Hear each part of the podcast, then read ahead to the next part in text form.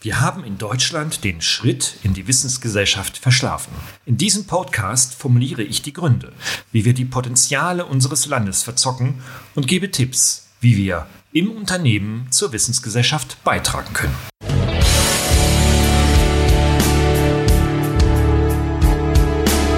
Suchen Sie nach digitalen Strategien für Ihr Unternehmen? Glauben Sie, dass Internet Ihre Kinder schlau macht? Suchen Sie Rat für die Führung unserer jungen Digitalgeneration? Profcast, der Podcast für den verantwortungsvollen und garantiert erfolgreichen Einsatz von digitalen Medien und ihrer Nutzer. Für Unternehmer, Führungskräfte und Mitarbeiter von Professor Gerald Lemke.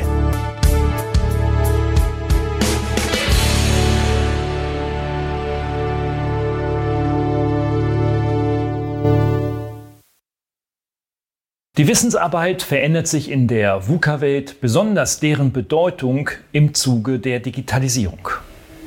Auf der einen Seite, so beobachte ich es aus eigenen Studien, arbeiten immer mehr Menschen völlig selbstverständlich und unreflektiert mit digitalen Medien und neuen Technologien.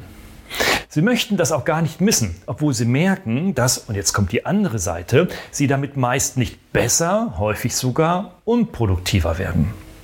Der Glaube, dass die Einführung von digitalen Tools und Online-Zugängen die Arbeit tatsächlich effizienter machen, ist weit verbreitet. Im gleichen Zuge haben sich aber Quantität und Vielfalt der Aufgaben ebenso wie die Qualität der Kundenanforderungen und das geforderte Tempo äh, gefühlt deutlich erhöht.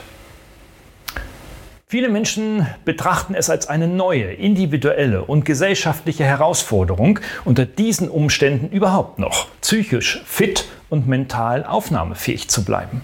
Sie erkennen, dass die Wissensarbeit in einer technisierten Welt ihren Job verändern. Doch der Großteil der Wissensarbeiter, sofern es äh, solche überhaupt zu bezeichnen gilt, verfügt bislang nicht oder nicht ausreichend über die Fähigkeiten, mit den unzähligen Informationen unter Nutzung der neuen Technologien zielgerichtet umzugehen. Und damit meine ich nicht einfach ein bisschen was zu googeln, um äh, irgendwie einen Text zu verfassen. Dass es so äh, viele Fake News und diskreditierende Informationen, im Besonderen in den sozialen Netzwerken gibt, ist eine der bekanntesten Erscheinungen. So kann man dank Digitalisierung beispielsweise in kürzester Zeit zig Studien recherchieren, die für mein Thema relevant sind. Um daraus jedoch Wissen zu generieren, möchte ich diese oder müsste ich diese aber konzentriert lesen können und in dieser Zeit auch mein Smartphone und Laptop weglassen. Und genau das passiert zumeist nicht. Wir bespielen vielmehr in unserer Klick- und Ablenkungsgesellschaft weiter den digitalen Raum und wundern uns, dass wir unsere Ziele nicht erreichen. Das ist bei den Studenten und auch bei jungen Leuten nicht anders. Sie sind zwar sehr gut darin, digitale Services zu konsumieren und mit den neuen Technologien triviale Anwendungen zu realisieren, doch die meisten scheitern daran, die gleichen Technologien sinnvoll für betriebswirtschaftliche Verbesserungen äh, einzusetzen, zumindest wenn es darum geht, technische Workflows zu gestalten oder beispielsweise Automatisierungsprozesse zu entwickeln.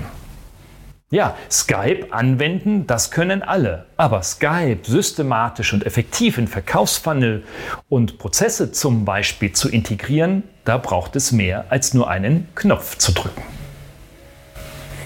Ja, leben wir mit der Digitalisierung nun in einem digitalen Taylorismus? Schauen wir uns an, wohin die Unternehmen tendieren in ihrer Ausrichtung von Kultur, Führung und Organisation. Die meisten Unternehmen stehen bei der effektiven Umsetzung digitaler Technologien aus meiner Beobachtung immer noch ganz am Anfang. Sie nutzen zwar Digitales im Alltag, als ob es noch nie etwas anderes gab, doch sie verstehen nicht, was sie da eigentlich wirklich tun. Und sie suchen auch genau nach schnellen Lösungen, ohne sie verstehen zu wollen. Nehmen wir als Beispiel Starbucks. Die sogenannten Kaffeeexperten hinter dem Tresen einer Starbucks-Filiale stellen keinen Kaffee her, sondern das macht der Kaffeevollautomat. Sie drücken im Akkord diesen einen Knopf, schütten etwas Milch hinzu, fertig ist der Starbucks-Kaffee. Von Kaffeeröstung und Zubereitung und ja, individuelle Anpassung des Kaffees haben Sie gar keine Ahnung. Sie sind im tayloristischen Sinne Bediener und eben keine Denker und damit auch keine Wissensarbeiter. Anderes wird uns aber in der Starbucks-Philosophie verkauft. Die Digitalisierung geht also einher mit der Wunschvorstellung, alleine die Bedienung technischer Anwendung mache den Menschen schlauer. Doch dem ist nicht so. Schlau wirst du doch erst dann, wenn du weißt, was hinter der Bedienung steckt. Nur dann kannst du das Ergebnis wirklich beeinflussen. Im Megatrend der Individualisierung ist das der entscheidende Faktor, insbesondere für Marketing und für Vertrieb. Es geht also für Unternehmen darum, die kulturellen Rahmenbedingungen zu schaffen, indem sie passende Mindsets formulieren. Nur so können Mitarbeiter in Wertschöpfungsprozesse mitdenken. Und das ist der, die Anforderung und der Prozess dahin. Zweitens müssen auch organisatorische Anpassungen vorgenommen werden, was extrem schwer fällt, da die Organisationen heute auf Effizienz und Effektivität gedreht sind. Ein hochautomatisierter Vertriebs- oder Marketing-Funnel im Internet zum Beispiel produziert eine solche Masse an Informationen, dass diese von einem normal denkenden Menschen gar nicht mehr vernünftig verarbeitet werden können. Um diese Daten auch in die rele relevanten Kontexte zu bringen, dafür hilft keine Maschine. Die gibt es jedenfalls nicht. Das muss ein Mensch mit seinem Gehirn machen. Es, sind, es ist also notwendig, relevante Interpretations-, Kontext- und Auswertungsmuster zu entwickeln.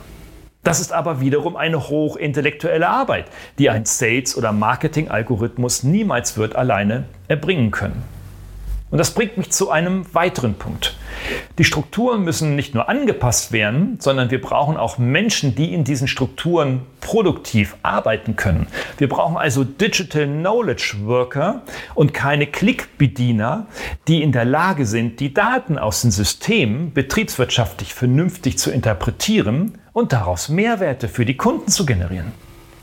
Wer aber einfach nur mehr Digitalisierung fordert, der fordert bewusst auch mehr Terrorismus, mehr Arbeitsteilung und schließlich Menschen, die mehr Knöpfe drücken können. Start und Stop. Wie bei Starbucks. Ja, lassen, lassen mich ein paar Tipps formulieren, ähm, was wir tun können im Unternehmen. Als ersten wichtigen Tipp für die Wissensarbeiter in deinem Unternehmen möchte ich dazu anregen, einmal durchzupusten und sich bewusst zu machen, was im Arbeitsalltag tatsächlich passiert. Wir müssen wieder lernen, uns zu konzentrieren. Viele Menschen verbringen nämlich über zwölf Stunden und mehr mit digitalen Werkzeugen äh, als Clickworker sozusagen, um Informationen und Daten irgendwie zu recherchieren, auszutauschen und vielleicht auch noch zu strukturieren. Aber für die Verarbeitung des Ganzen fehlt die Zeit und insbesondere auch die Aufmerksamkeit, da sie halt permanent abgelenkt sind. Wir Menschen sind eben nicht multitaskingfähig. Im Endeffekt machen wir viel, aber schaffen nichts. Das zeigen auch aktuelle Befragungen. Zweitens sollten wir überprüfen, welche Tools und Medien sich für unsere Zwecke tatsächlich eignen und wie sich diese effektive effektiv nutzen lassen. Und hier spreche ich bewusst nicht von den standardisierten SAP-Anwendungen und natürlich ähnlichen, sondern vielmehr halte ich es für sinnvoll, die Mitarbeiter selbst entsprechend ihrer individuellen Fähigkeiten und Bedürfnisse über den Tooleinsatz entscheiden zu lassen. Also Individualisierung versus Standardisierung. Aber wir in Deutschland zumindest sind auf dem Trichter der Hardcore-Standardisierung. Was für ein Irrsinn. Und wenn dann also die eigene Person bei, den, bei der individuellen Auswahlentscheidung ähm, das ein oder andere Gadget oder an, ein oder andere analoge Werkzeug bevorzugt, dann um Himmels Willen sollen Sie das doch bitte schön auch so umsetzen. Und stattdessen sollte ich Sie eben nicht in die Standardisierung von irgendeinem Werkzeug hineindrücken. Entscheidend ist ja am Ende nicht, dass wir uns auf ein neues digitales Werkzeug einigen, sondern dass die Arbeit im Sinne des Kunden erfolgt, oder? Und damit zu einem letzten Tipp. Trotz oder gerade wegen der vielfältigen Möglichkeiten, welche die Digitalisierung bietet, sollten wir zunächst schauen, was die Menschen, also unsere Kunden, wirklich brauchen und was sie wollen. Machen also mehr Effizienz und mehr Effektivität in allen Branchen und allen Unternehmen tatsächlich unsere Kunden glücklicher? Meine Überzeugung, und ich denke jetzt nicht im McDonald's, Coca-Cola oder Starbucks, sicherlich nicht. Mit der Haltung, die wir in unserem Unternehmen etabliert haben, nämlich dass automatisierte KPI-Systeme das Nonplusultra für die Zukunft unseres Unternehmens sind, ähm, haben wir eine falsche Annahme. Und genau das Reflektieren dieser Annahme sollten wir tun. Wir müssen also unsere Haltung überdenken, warum wir eigentlich wirtschaften und was schließlich der Kunde davon hat. Denn wenn die Kunden im Zuge unserer Digitalisierungsbemühungen nicht glücklicher werden, dann wäre auch unsere Arbeit sinnlos. Und wenn die Mitarbeiter ihre Arbeit ebenfalls als sinnlos empfinden, sinkt doch auch deren Motivation und Betriebsloyalität. Dann bleibt doch Wirtschaften lediglich ein Prozess ohne Sinn, außer vielleicht dem einzigen, das Geld verdienen. Für viele Menschen ist das ohne Frage existenzsichernd aber für die Art des Wirtschaftens allerdings nicht mehr hinreichend und meiner Überzeugung nach in der Zukunft nicht mehr allein zielführend. Bleibt munter und weiterhin erfolgreich.